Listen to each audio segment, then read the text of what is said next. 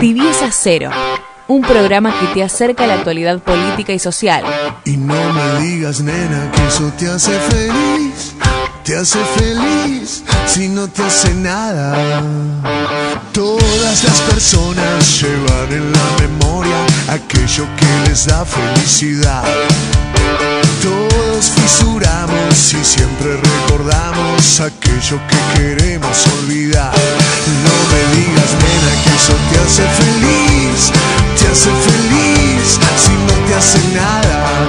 No me digas, nena, que eso te hace Cero, feliz, con Diego Graglia en la conducción, con el aporte histórico de la mano de Martín Madía para repensar la realidad, Melina Flor que nos invita a reflexionar sobre género y diversidad, y Danisa Jiménez Pintos nos acerca a la actualidad latinoamericana. Tibieza Cero, para repensar la realidad.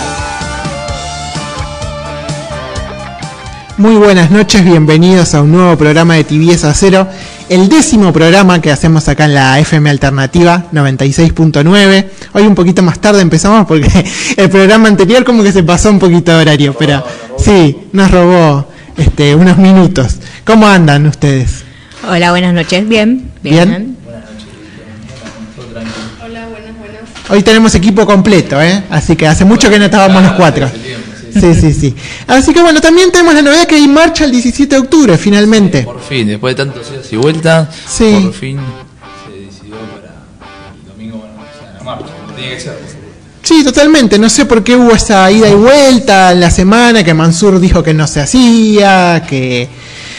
Nunca vamos a entender por Sí, qué. yo, La CGT mandó, mandó a convocar el, el lunes, no sé cómo quedó eso. Pero por más que la CGT hubiera convocado Sí, no una sé. marcha para el 18, se podía marchar el 17. Y ellos van al, encima van al Monumento al Trabajo, que es eh, eh, alejado de Plaza de Mayo, Claro, unas 10 sí. cuadras para, Sí, sí. para el lado de Paseo Colón y demás. Así que no, no, nunca se entendió muy bien por qué, pero bueno, hoy Alberto Fernández, unos, unas horas antes de que empezara el programa, eh, mandó una carta en calidad de presidente del PJ, no como presidente de la Nación.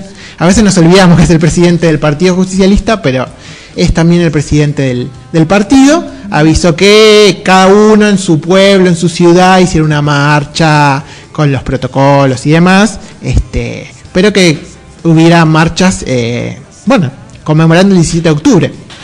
Este, así que veremos que. No dijo nada de Plaza de Mayo, pero bueno, los que vivimos en el conurbano y bueno, En el capital obviamente, eh, van a ir a Plaza de Mayo, que es el lugar donde efectivamente pasó el 17 de octubre, ¿no? Donde se produjo el hecho histórico. Claro, sí, que muchos de los que fueron a Plaza de Mayo eran del conurbano, de zona sur. Claro. Eh, Berizo, toda esa zona fue muy Así es. importante para el nacimiento del peronismo, en definitiva. Este, bueno, otra de las cosas que vamos a hablar es que hubo otro cambio en el gabinete. Eh, tenemos nuevo secretario de Comercio Interior, que es Roberto Feletti. Esta semana, al principio de la semana, asumió su cargo. Y ayer anunció un acuerdo con las principales empresas de consumo masivo y cadenas de supermercados para mantener los precios estables de 1.247 productos de consumo masivo, que incluyen los del programa Precios Cuidados durante 90 días, es decir, hasta el 7 de enero de 2022. Así que bueno, esto apunta a pasar un poco las fiestas con, un- con precios estabilizados y demás. Siempre es un momento complicado, ¿no? Diciembre en, en Argentina, así que veremos finalmente qué sucede. También hay riesgo de que no se cumpla, hay que bueno, controlarlo bien. Y siempre la política de control de precios es muy complicada. Sí, es muy complicada. Desde, o sea, de que Néstor y Cristina que se impulsó lo, el tema de precios cuidados, que tampoco es que se pudo resolver esa situación. No, los precios cuidados eran unos precios que estaban acordados con ciertos productos Claro. y en supermercados. En Sí, almacenes eso obviamente no existía. Este, esto supuestamente está hablado con también para pequeños este, comercios, no sé si finalmente los van a incluir. Hoy hablaron diferentes eh, supermercadistas y eh, de fe- federaciones de almaceneros que dijeron que ellos estaban dispuestos a cumplirlo, pero que dependía también de los fabricantes, porque sí, Claro, esa también, ¿no? Claro. De- de- depende también de, vamos a decir, como de la cantidad de producción, ¿no? Claro. Porque, digo, no es lo mismo, no sé, por tirar un número, 100 paquetes de azúcar a 200, 300, 400 paquetes de azúcar. Eh, Tienen que estar, bueno, ojalá que pongan a disposición todos los recursos necesarios para que la producción aumente y se pueda sostener esta política. totalmente. Sí, Sí, sí, después sí. hay un tema también que que bueno, me parece igual que se tiene en cuenta, que es el tema de los costos. Más allá de, digamos, de la especulación que generan los supermercadistas y demás. O sea, me parece que hay un tema estructural que es el tema de, de los costos, tanto en el combustible, en la renta de la tierra. Eh, que eso me parece que es fundamental tocar. Sí, sí, no es una cuestión solo de decir, no, los precios no aumentan y No, todo funciona obvio. bien porque hay muchas cosas que, Que- que que indican que por, sí. por eso tenemos una inflación alta, no es solo Claro. una cuestión de especulación, No, me por parece a mí. Este, bueno, este, así que hay que ver eh, un poco qué sucede y también está el riesgo de la- del desabastecimiento, ¿no? Porque, Y ese es el como decía ella, si claro. no producen, este, podemos tener problemas en ese sentido. Finalmente, la inflación, que es lo que tiene que ver con este tema, en septiembre se aceleró y fue del 3,5%, lo que terminó con una racha, de cinco meses consecutivos de una tendencia a la baja.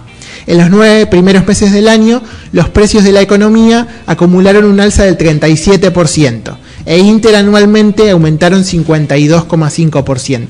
Así que bueno, son números muy altos que veremos qué resultado tiene la gestión de, de Feletti y demás. Por otro lado, bueno, siempre hay una de cal y una de arena. Con respecto a los cambios de, de gabinete, hubo una novedad hoy, que fue que Gabriela Cerruti renunció a su banca en el Congreso supuestamente para integrarse en el gabinete. En la carta dice que Alberto le, le, le ofreció un puesto en el gabinete, teóricamente en comunicación. No. Así que, bueno, veremos qué sucede.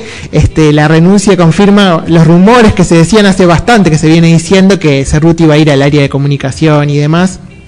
Así que bueno, hoy se formalizó la renuncia de, de la diputada que tenía mandato hasta diciembre, así que le quedaba muy poco tiempo para, para terminar su mandato. No es candidata este año, así que bueno, veremos si finalmente se suma al área de comunicación. Otra, otra experiencia no le veo como para estar en el gobierno, así que veremos qué hace.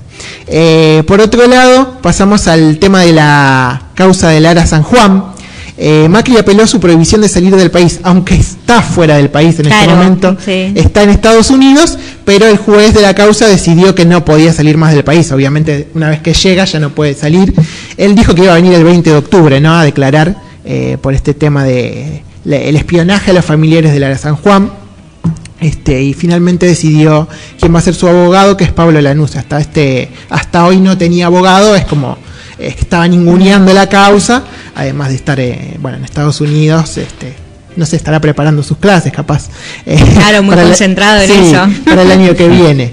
Eh, eh, por otro lado, el gobernador de la provincia de Buenos Aires, Axel Kisilov, anunció hoy un incremento salarial extra del 11% para las fuerzas de seguridad y el personal del servicio penitenciario.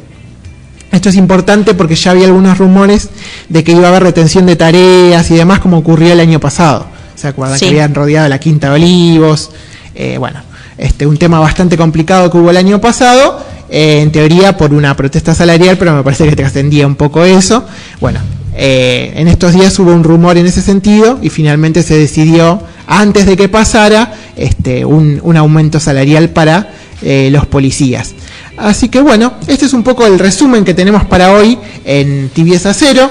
Hoy tenemos una entrevista muy, muy importante, vamos a hablar con el hermano del, del Che Guevara, Juan Martín Guevara, porque tenemos una efeméride en ese sentido. Eh, así que quédense ahí que ya seguimos con más Tibieza Cero.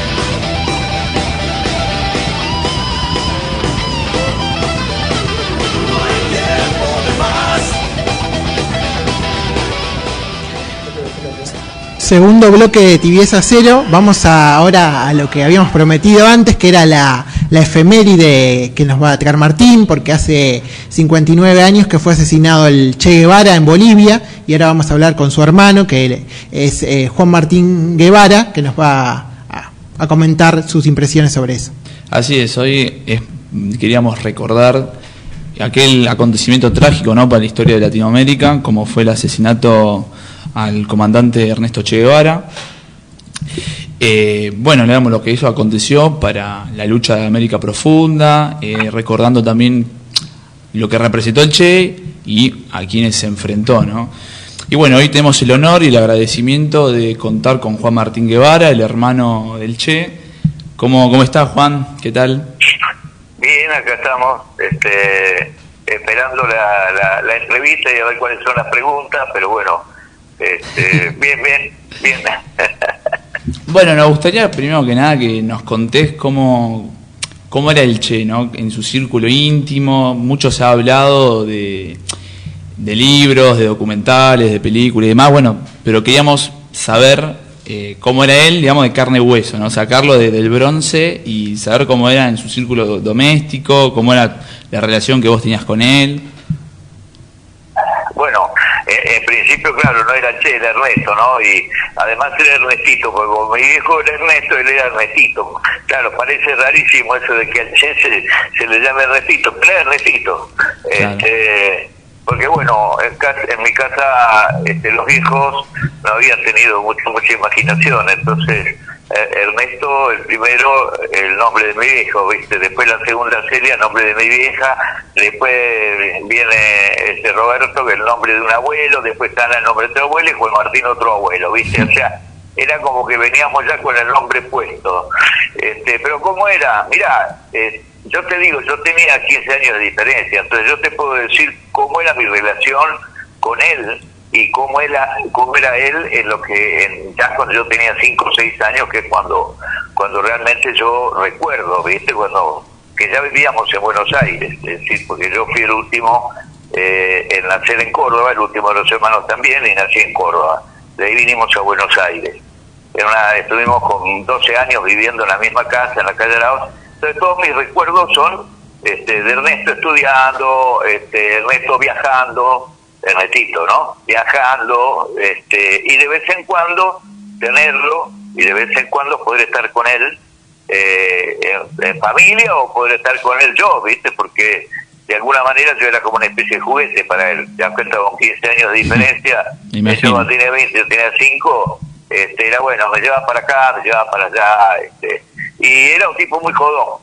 Este, constantemente estaba este, inventando cosas, primero muy inquieto, este, además de ser viajero y de andar de acá para allá, que además la familia había sido viajera, porque mi- mis viejos se casaron, fueron a misiones, este, Ernesto nació Rosario, mis otros dos hermanos en Buenos Aires, mi hermana en Altagracia, yo en Córdoba, es decir, eh, repartido, ¿no? Entonces muy muy movediza la familia y el, el más movedizo y viajero fue, fue Ernesto, ¿no?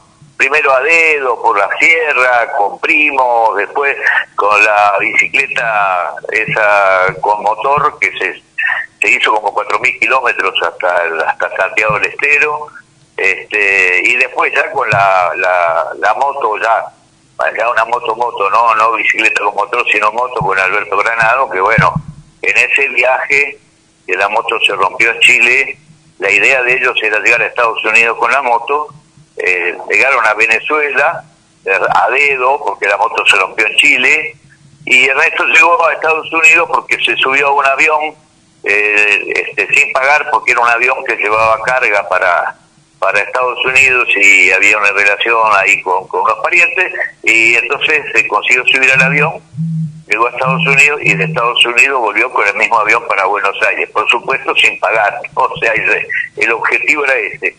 Pero este ahí es cuando realmente en ese, en ese segundo viaje, cuando cuando este no en el segundo, en el de la moto, cuando ella empieza a conocer realmente eh, América, ¿no?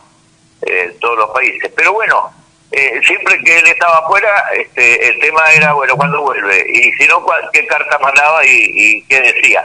Lo que pasa es que no era el eje de la familia, porque éramos muchos, éramos siete, este, cinco hermanos y el hijo y la vieja, o sea, no es que, y claro, cada uno dice el cheto, o sea, no, todo el mundo estaba ocupado de Ernesto, de no, viste, uno más. Lo que pasa es que era uno importante porque se movía, iba, venía, qué sé yo. Este, ya después, cuando, cuando, después de que deja de ser Ernesto para ser el Che, ya sí, la mano era distinta, ¿no? Claro. Claro. Y mira, me gustaría también preguntarte, hacerte una pregunta personal. Eh, ¿Cómo cargas vos, digamos, con, con, ser el hermano justamente de esta figura histórica eh, de todo lo que se ha hablado ¿no? a lo largo de la historia de él? Bueno, eh, mira, un poco lo que cuando cuando inicio el programa estaba hablando del pasado de Che, y yo creo que no, que Che no, no, no, no tiene pasado, que lo tiene por supuesto, pero hay un futuro porque si no, no habría ninguna razón para que a esta altura, después de 54 años del asesinato, este, sigan apareciendo pancartas, sigan apareciendo banderas. Bueno, ahora mismo, viste, están en la calle acá en Buenos Aires y yo estaba mirando hoy, este, y con banderas que está la cara de él y etcétera. ¿sí? Y no solamente acá, en Europa, en distintos lugares. Es decir, evidentemente, este, el Che o la referencia que esa imagen o esa esa acción y ese pensamiento transmiten, sigue presente por muchas razones, ¿no? Pero sigue presente. Ahora, dentro de la pregunta que, que me decís, no es una carga, ¿no? En todo caso, una responsabilidad. Yo lo, lo, lo digo en una, en una frase, digamos, como para poder entenderlo, o como para poder darlo a entender. Que yo soy hermano de sangre de Ernesto y compañero de ideas del Che es decir, yo no puedo separarlo, ¿no? No puedo separar uno y otro porque es mi hermano. Pero este, para mí sigue lo que lo que yo sigo teniendo como presente es a Che. Porque Ernesto ya me queda lejano, me queda ya muy lejos. El Che sigue estando, ¿viste? Y sigue de alguna manera incorporando cosas, porque cuando vos hablas con la gente, eh, escuchás cosas que a veces eh, no se te habían ocurrido, ¿no? Eh, hay, hay tantas facetas. Hoy estaba, por ejemplo, mirando un, un video que no había visto, en el cual empiezan a analizar cosas que tienen que ver con una de las novias que él tuvo. Y yo, viste, me puse a pensar en eso, porque no, este, en, el video le, le, estaban dando mucha importancia. Pienso yo también porque era un aspecto no conocido, ¿no? Este, entonces, otro aspecto más no conocido. Este, y así es como como pienso que eso que estabas diciendo del bronce, como es que está con los pies en la tierra, ¿no? Y ponerlo con los pies en la tierra tiene también, digamos, una, una función y además él escribió un montón de, de páginas, son 4.300 páginas escritas, y, y, lo que se conoce de él es una biografía o, o, este, o el diario de en Bolivia. Eh, entonces, no es una carga, pero es una responsabilidad. Así mismo como eh, una entrevista y me preguntas, yo tengo que, contestar, digamos, lo que realmente es, ¿no? O sea, no cualquier cosa, por supuesto que también digo lo que pienso, pero este con documentadamente, para decir de alguna manera, con la verdad, ¿no? Claro, claro. Bueno, acompañado, digamos, a esta pregunta, justamente que hablaste de la actualidad del Che, de cómo todavía sigue sigue vivo y encarnizado, digamos, en las grandes masas populares. Me gustaría preguntarte también eh, si es posible adecuar los ideales guevaristas en el, en el, o sea, en el, en el año 2021 mirándolo, o sea, de como de esa concepción, por ejemplo, del foquismo y demás, cómo se podía adecuar hoy a la actualidad. Bueno, mira, el tema de la discusión del foquismo es una discusión este, que para mí está desviada de, justamente el guevarismo, para ponerlo así. Esto lo, lo, habló uno de los, de los este, escritores y además actuantes, este, France Debré, que es el que habló de foquismo. Es el que puso sobre el tapete decir que la revolución, tal cual la veía el Che, era una revolución partiendo de un foco, ¿sí? Y yo pongo el ejemplo de Cuba, ¿viste? En Cuba no, no, no, no hubo un foco, Cuba fue una revolución. Cuba fue un movimiento 26 de julio que agrupó a distintas organizaciones y distintos grupos de, gente contra una dictadura y luego contra un aliado de la dictadura que era el imperialismo. Y, eso fue lo que generó una movilización formidable de la gente. Es decir, no hay que olvidar que eh, el ejército de Batista eran 50.000 hombres, entonces no era eh, cualquier cosa.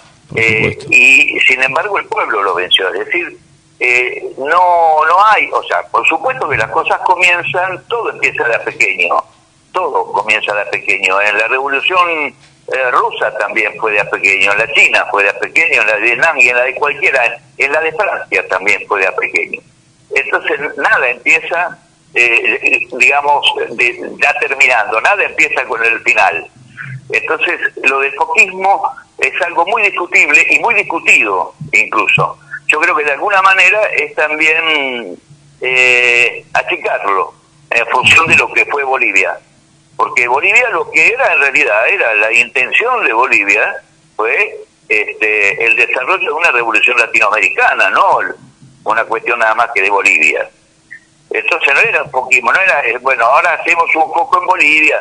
No, no, era este, eh, levantar al pueblo boliviano y levantar al pueblo latinoamericano. Bueno, seguramente ha habido errores, seguramente las cosas no, seguramente no, las cosas no fueron como estaban pensadas, por supuesto, por eso sucedió lo que sucedió. Los errores, bueno, cada uno lo plantea de una manera, de otra, uno dice una cosa, otras otra, pero evidentemente este, no, era, no, no, no sucedió lo que tenían pensado que sucediera, iba a suceder pero no era foquismo. Para mí, no, esta es una opinión muy mía y es una discusión que se da todavía. Eh, y se da en función de lo que vos estás diciendo. Si es que el guevarismo como tal, ¿sí? porque el Che era marxista, era leninista y era guevarista, porque era, era Guevara. ¿no? Ahora, ¿le agrega algo el guevarismo? Yo creo que sí. Sobre todo la conciencia le agrega. Porque ya él en el año 66, 65, 66, Primero está diciendo que China y la Unión Soviética están absolutamente equivocados en función de la, digamos, el enfrentamiento que tenían, porque ese enfrentamiento debilitaba las posibilidades que ellos, como países que ya se habían librado, tenían de apoyar a otros países para liberarse. Y que ese enfrentamiento había debilitado esa posibilidad. La segunda cosa, en el 66 él ya está diciendo, o en el 65, 66, cuando ya está saliendo, digamos, de la dirección de en Cuba, ya está diciendo que la Unión Soviética eh, va a volver al capitalismo, que está volviendo ya al capitalismo, que hay errores este, en, en lo que es la, Y él los plantea en función... Primero está diciendo que se puede ir para atrás también, ¿no? Eh, es una de las cosas que sí, se va para adelante, pero también se puede ir para atrás. Pero además que ese para atrás tiene que ver con la conciencia, de no haber trabajado sobre la conciencia. Aquí hubo errores de manera tal de no trabajar sobre la conciencia del pueblo. Entonces creo que este, el sigue vigente por eso, no solamente por, por porque obviamente por lo que él luchó para en aquellos años, hoy día este, la desigualdad sigue, la inequidad sigue, la acumulación de poder en pocas manos sigue. Este, es decir, eh, eh, se lo valora entonces también en función de aquel que luchó por, un, por una revolución o por un cambio profundo, como se quiera llamar, sino que su pensamiento y su visión yo creo que siguen, siguen presentes. Si vos lo lees te das cuenta como estás como leyendo, bueno, ahora, ¿no?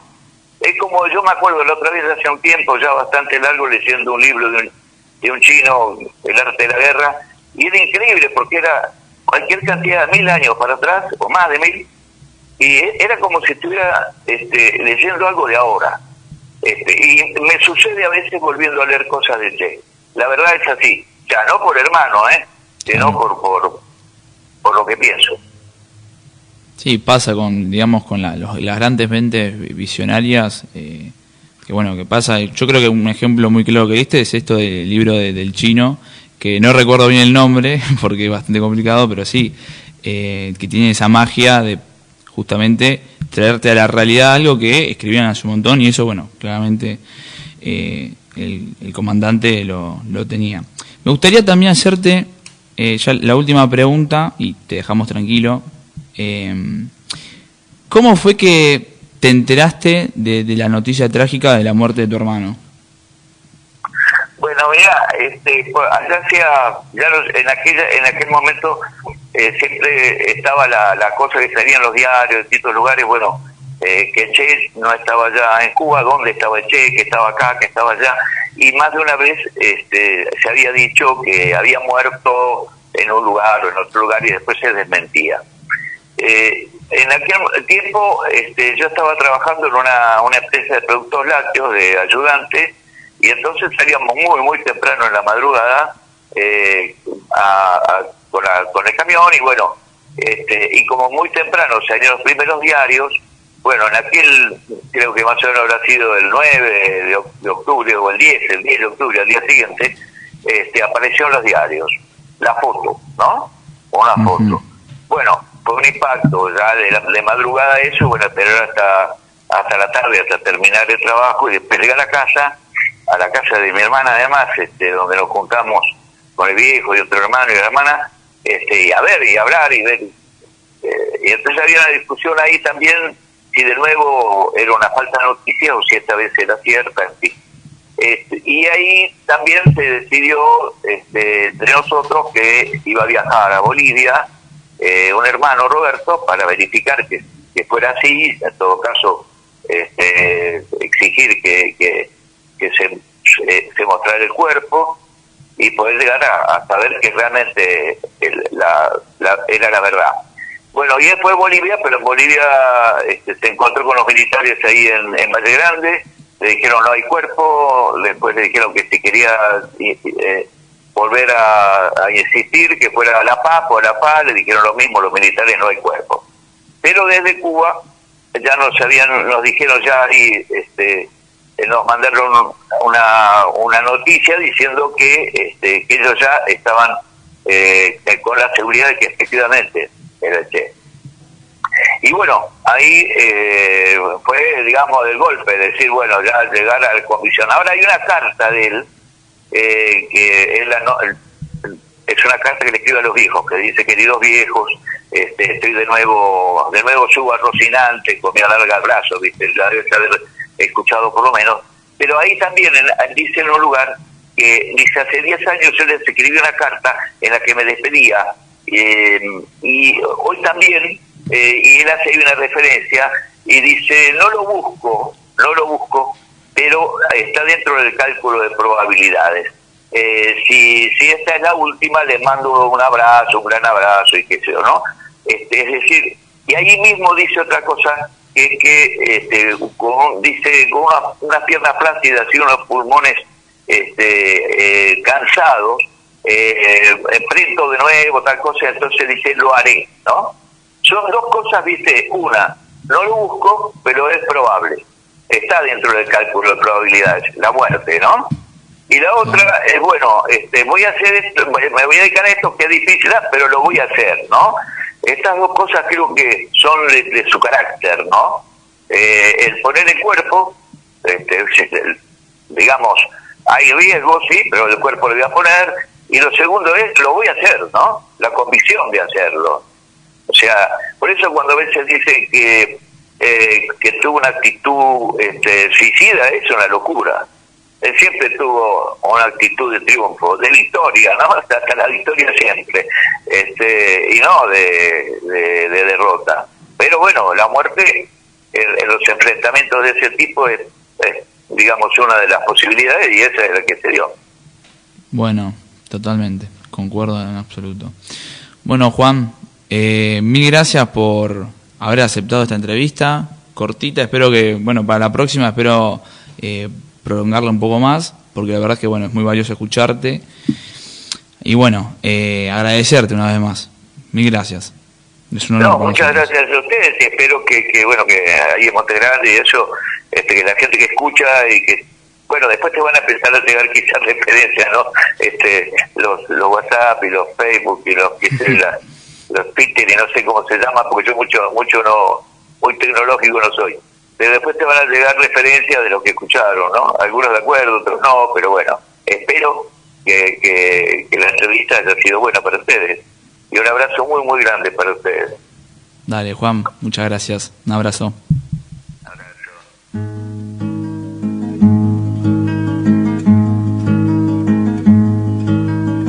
Siempre que se hace una historia, se habla de un viejo, de un niño de sí. Pero mi historia es difícil, no voy a hablarles de un hombre común. Haré la historia de un ser de otro mundo, de un animal de galaxia.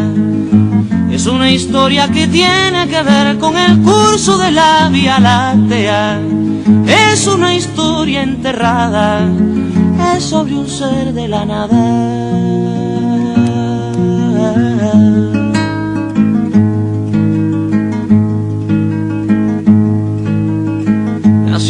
Una tormenta en el sol de una noche el penúltimo mes. Fue de planeta en planeta buscando agua potable. Quizás buscando la vida, buscando la muerte, eso nunca se sabe.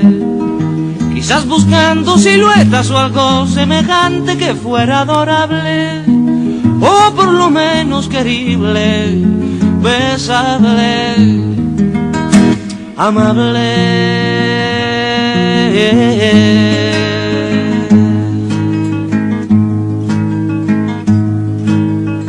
Él descubrió que las minas del rey Salomón se hallaban en el cielo y no en el África ardiente, como pensaba la gente. Pero las piedras son frías y le interesaban calor y alegrías. Las joyas no tenían alma, solo eran espejos, colores brillantes. Y al fin bajó hacia la guerra, perdón, quise decir a la tierra.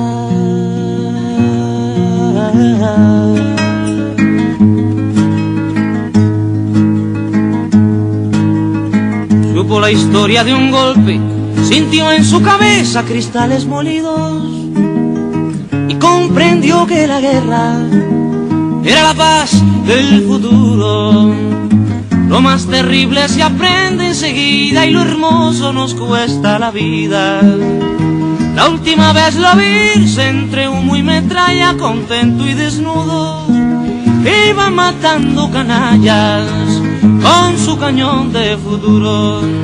Iba matando canallas con su cañón de futuro. 40 minutos pasaron de las 8 de la noche, seguimos acá con Tibieza Cero. Recuerden que pueden entrar a nuestro eh, Instagram, que es arroba tibieza cero, sino también por Spotify subimos los programas, que es tibieza cero también nuestra cuenta de Spotify. Ahora vamos a pasar a la columna de Melina, que cada semana nos trae sobre género y diversidad. Este, hoy vamos a hablar que de mm, Diana Sakayam, que se cumple un nuevo aniversario de su asesinato, ¿no? Sí, bueno, se cumplen eh, seis años del transfemicidio de Diana. Eh, más o menos para poner en contexto, digamos, a, Diana la encontraron en, su casa, digamos, de una manera muy atroz, o sea, no quiero ser tan específica con los datos de cómo la encontraron, pero era una escena espantosa, o sea, espantosa, no, no quiero eh, detallar mucho, pero bueno el acusado que de hoy, hoy está preso y, condenado es él, que en su momento era como su, digamos, como su, su pareja, no sé si serio, pero como su pareja actual en ese momento, que bueno, que era eh, Gabriel Marino. Eh, pero bueno, en realidad esto sería más como una, un homenaje a Diana y bueno, y, hablar un poco de, de los transfemicidios de ella, pero antes que nada quiero leer un poema que es de ella, que hable, que habla ¿no? de esta despedida, que bueno, que lo que lo habrá eh, escrito sin saber, ¿no? Sin saber eh, cómo iba a ser eh, eh, su último suspiro. Bueno, cuando yo me vaya, quiero que la gente, cuando yo me vaya, no quiero que mi gente esté de luto. Quiero muchos colores, bebidas, abundante y abundante comida, esa que de niña hacía falta. Cuando yo me vaya, no aceptar críticas, más razonable y en serio sería que me la hagan en vida. Cuando yo me vaya, deseo una montaña de flores, esas que les mil amores por los que he sufrido nunca supieron regalármelas. Cuando yo vaya, no quiero farsantes sin mi despedida. Quiero a mis trabas queridas, a mi barrio lumpen y a mis hermanos de la calle, de la vida y de la lucha. Cuando yo me vaya, sé que algunas cuantas conciencias habré dejado la humilde enseñanza de la resistencia traba, sudaca originaria. Cuando yo me vaya, quiero unas despedida sin cruces. Todos, todos saben sobre mi atea militancia y sin machos fachos por que también saben sobre mi pertenencia feminista. Cuando yo me vaya, espero haber hecho un pequeño aporte a la lucha por un mundo sin desigualdad de género ni de clase. Cuando yo, esta humilde traba, se vaya, no habré muerto, simplemente me iré a besarle los pies a la Pachamama. Bueno, esto es un eh, hermoso poema que, bueno, que hizo Diana Zacayán, eh, digamos, como aproximándose a, bueno, cuando cualquiera de nosotros se vaya. La realidad es que a Diana eh, no, no, no murió por una causa natural, sino porque la asesinaron, porque fue eh, un hecho de, de transodio, de, de, de, odio de género, digamos, como pasa en, en la mayoría de la Argentina, que eh, el límite de edad que se estima de, las personas trans son de 35 años para arriba y, sabemos cuáles son las condiciones que, que, en las que ellas viven, digamos, eh, son muy, muy penurias, digamos, la prostitución, todo eso, digamos. La discriminación en sus casas, también eh, que son echados de sus casas, echadas, este, bueno, es un tema este, muy, muy triste también. Yo creo que ella decíamos, no sabía que era una despedida, pero bueno, un poco sí, porque decimos esto del promedio de edad de, de 35 años, eh, bueno, una realidad seguramente muy dura que le habrá tocado vivir y demás, y bueno, este, está claro. presente en ese poema que escribió. Claro, eh, bueno, eh, Diana vive en, en, en la lucha de, de, de, cada compañera, compañera trans travesti, que, que bueno, que todos los días es la lucha que, que, que que viven, digamos, en la militancia, en sus trabajos, en sus casas. Ella vive en eso y bueno, eh, simplemente eso. Totalmente. Bueno, así concluimos entonces la columna de Melina. Vamos a ir a un tema que tiene que ver con esto que estamos hablando y después seguimos con más tibieza cero.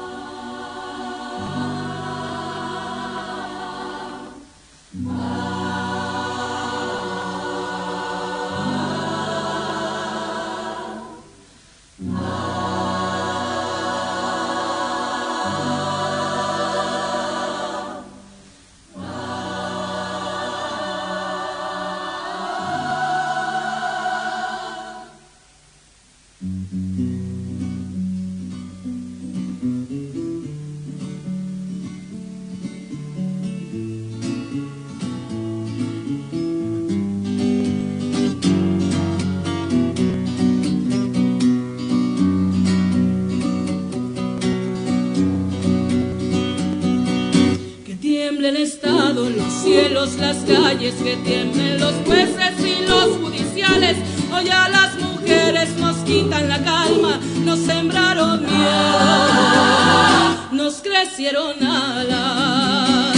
A cada minuto de cada semana nos roban amigas, nos matan hermanas, destrozan sus cuerpos, los desaparecen. No olvides sus nombres, por favor, señor presidente compas marchando en reforma por todas las morras peleando en Sonora por las comandantas luchando por Chiapas por todas las madres buscando en Tijuana cantamos sin miedo pedimos justicia gritamos por cada desaparecida que resuene fuerte nos queremos vivas que caiga con fuerza el feminicida. Todo lo incendio, yo todo lo rompo. Si un día algún fulano te apaga los ojos, ya nada me calla, ya todo me sobra. Si tocan a una, respondemos todas.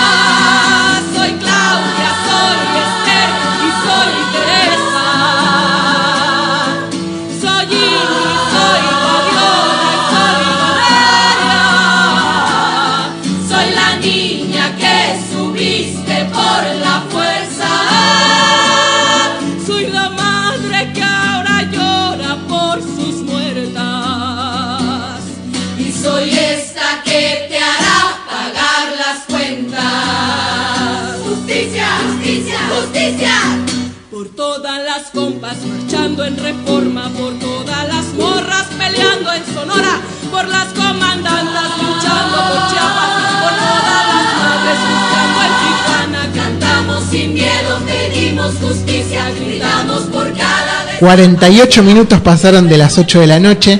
Estamos en el último bloque de Tibieza Cero y vamos a hablar de la columna de información sobre Latinoamérica que nos trae cada semana Danisa y vamos a tratar esta vez de Chile, ¿no? Que pasó algo ahí. Sí, de Chile y de Paraguay, porque ya que estamos, ¿no? Fue 12 de octubre y tanto en Chile como en Paraguay, eh, bueno, han pasado eh, noticias con respecto a los pueblos originarios de esos países.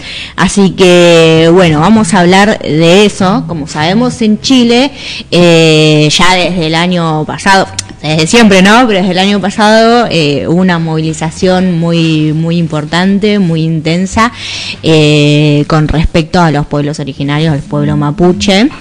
Eh, así que bueno, y en estos días volvió a explotar un conflicto en el sur, ¿no? Bueno, nada, el, reclamo siempre es el mismo, ¿no? El reclamo de sus tierras que hoy en día están usurpadas por, por empresas eh, que se dedican a, a nada, a explotar Sí, seguramente eh, mineras. mineras, deforestación y demás. Así que, bueno, eh, este conflicto surgió en estos días y el presidente Sebastián Piñera eh, lo que decidió es, bueno, decretar la militarización, ¿no? En el sur. En cuatro provincias se está dando el conflicto, en Biobío, Arauco, Mayeco y Cautín. Son esas zonas donde, eh, bueno, se está, está sucediendo eh, el conflicto. Sí, sería la Patagonia chilena, La digamos. Patagonia, A la altura de Neuquén, más o menos. Sí, eh, como lado un paralelo, argentino, claro, exactamente, de ese lado. Y bueno, este conflicto siempre hay como grupos por ahí mucho más radicalizados, ¿no? Con que hacen, eh, en palabras de, de la gente conservadora y del presidente, eh, eh, bueno, son violentos, Claro. se hacen actos de vandalización y demás. Y, y bueno, y con esa excusa lo que se hace es eh, eh, decretar esta militarización por 15 días, que se pueden prorrogar por otros 15 días más, si lo decide el presidente. Y este, bueno. Eh, también entra en un conflicto todo esto, primero por lo que habíamos charlado la, el jueves pasado con, con, con esto de, de los Panama, no, los Panama Papers, no, de Pandora los. Pandora, Pandora Papers, no, que bueno, justo esto es como que eh, le sirve a Piñera, poquito, claro, para claro. distraer un poquito porque a modo de, ¿cómo se dice? La oposición le, le quiere hacer un juicio político, pero, o sea, no va a Claro. llegar a ningún lado eso, ¿no? Claro, no tiene Pero- mayoría, pero está el proyecto presentado. Está el proyecto, claro. Así que, bueno, como que este mínimo conflicto Claro. le sirve a Piñera para, bueno, Para un poco que están en campaña electoral en Chile. También. No sé si es el 14 de las elecciones, son el 14 como acá o el 21, pero Sí. en ese en ese día se, se elige el presidente. Se elige el Que presidente, va a asumir en marzo, así que a Piñera, por más que haga lo que haga, también le queda poco porque Sí. no hay reelección en Chile. Claro. que- Y también eh, en relación a, a- a los pueblos originarios, el pueblo mapuche, eh, y como decíamos, estos conflictos que ya vienen en 2019, se está eh, rediscutiendo una constitución, una nueva constitución, Claro. ¿no? Y la presidenta de esa comisión es una académica mapuche, eh, así que bueno, es eh, Sí. nada, muy, es Este- simbólico eso, ¿no? Que la presidenta de esa comisión sea una académica mapuche, y bueno, y también esto que a pocos días ya de, la gestión y demás, es como que busca darle la vuelta al presidente. Además, este, hay mm, diferentes representantes de distintos grupos eh, de pueblos originarios Sí. en la convención. Este, los pueblos originarios son mucho más numerosos en Chile que en Argentina Sí. y bueno, están representados eh, fuera de los partidos políticos, digamos, Claro, directamente como- de cada como- pueblo como originario. pueblo, claro. Ujú. este, para cambiar un poco lo que es la constitución, bueno, que viene de la época de Pinochet y demás, Sí. que obviamente no da ningún, ninguna importancia a los pueblos originarios ni demás, ni nada. Así que, Exactamente. bueno. Así que bueno, y también otro, otro eh, hecho histórico, se puede decir, eh, sucedió en Paraguay con respecto a un, dictamen histórico del Comité de los Derechos Humanos de la ONU, que, mm, bueno, concluyó que Paraguay violó los derechos de una comunidad indígena eh, al no prevenir la contaminación de las tierras ancestrales que habitan, eh, y bueno, por el uso de plaguicidas de, de empresas agrícolas de- del sector, eh, bueno, concluyó con, con este dictamen histórico eh, porque una de las figuras que se utilizó es la del domicilio, ¿no? O sea, co- reconociendo esas tierras eh, que pertenecen a, a ese, pueblo a ese originario, pueblo claro. originario de ahí, ¿no? Entonces, con, con esa figura, eh, bueno, se, eh, la resolución indicó que, bueno, que esa fumigación mató a los animales de cría de la comunidad, eh, afectando los cultivos, la subsistencia, los árboles frutales, los recursos de caza, pesca, recolección, eh, así que, y bueno, y recomendó esta, este, este fallo de la ONU, digamos, recomendó al Estado paraguayo que indemnice eh, integralmente a las víctimas por el daño sufrido y también que adopte medidas para evitar que se cometan estas, bueno, estas, estos hechos también, ¿no? Eh, para, eh, de acá en el futuro, ¿no? Claro. Eh, y bueno, en el sentido es histórico justamente por esto, ¿no? Por, por eh, nada, que se reconoce que hay empresas usurpando eh, territorios ancestrales, territorios de, de los pueblos originarios y que, y bueno, y que hacen daño, ¿no? Totalmente, sí, acá también pasa en Argentina que, eh, por ejemplo, los pueblos que viven en el impenetrable, por Chaco, Sí. el norte de Santiago del Estero y demás, que eh, bueno, van a la deforestación de esos lugares donde viven pueblos originarios Sí. y cultivan soja, ¿no? Es que la, Claro. es en la frontera agrícola o agraria, este, el territorio que originalmente estaba, había una zona boscosa con árboles y demás, termina siendo deforestada para, este, bueno, cultivar soja. Claro, para cultivar. Que es lo mismo que pasa Sí, también sí. acá en, bueno, en los campos cercanos acá en provincia de Buenos Aires, que ves soja, soja, soja. Y bueno, eh, un día se va a arruinar la tierra, porque con un solo cultivo, evidentemente, la tierra no va a resistir. Claro.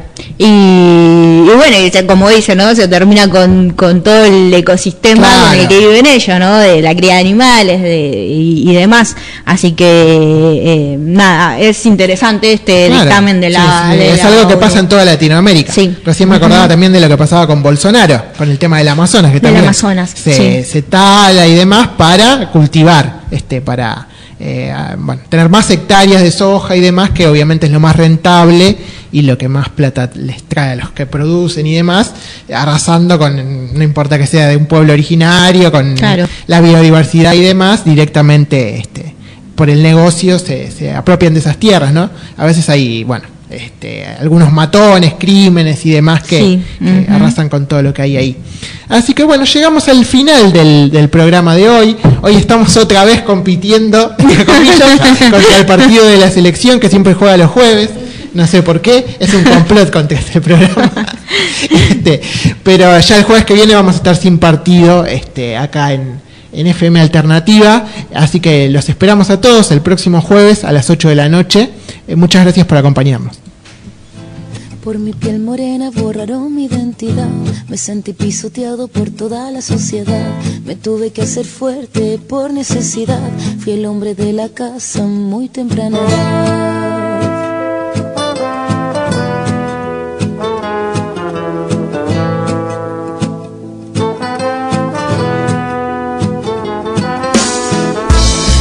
Que nací conocí la necesidad. Mi corazón descalzo se perdió en la ciudad. De mis suelas gastadas de tanto caminar. Aprendí de la vida, la calle y su soledad. Y es que todo lo que tengo, tengo, tengo es mi verdad. Y que solo me acompaña, paña, paña mi verdad, verdad, mi verdad. No quiero solo quiero caminar con dignidad y conquistar mi libertad. Factores secundarios, violenta su salud y educación secundario.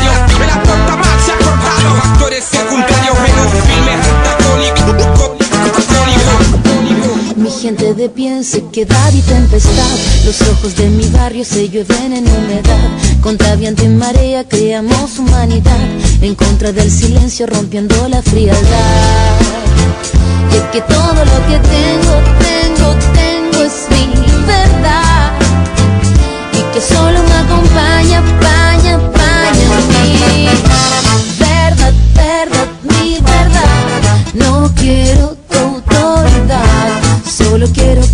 con dignidad y conquistar mi libertad. Factores secundarios, violenta su salud y educación secundario. La se ha cortado. Factores secundarios en un filme antagónico. Donde ustedes ven el miedo, nosotros vemos verdad. Ustedes crean rabia en nombre de la autoridad. Ustedes son los pobres, carecen de dignidad. Sepan ustedes, no queremos caridad. No tenemos sus casas, tenemos la vecindad. No tenemos sus guardias, tenemos comunidad. Necesitan nuestra música para ver la realidad, pero jamás conocerás la solidaridad.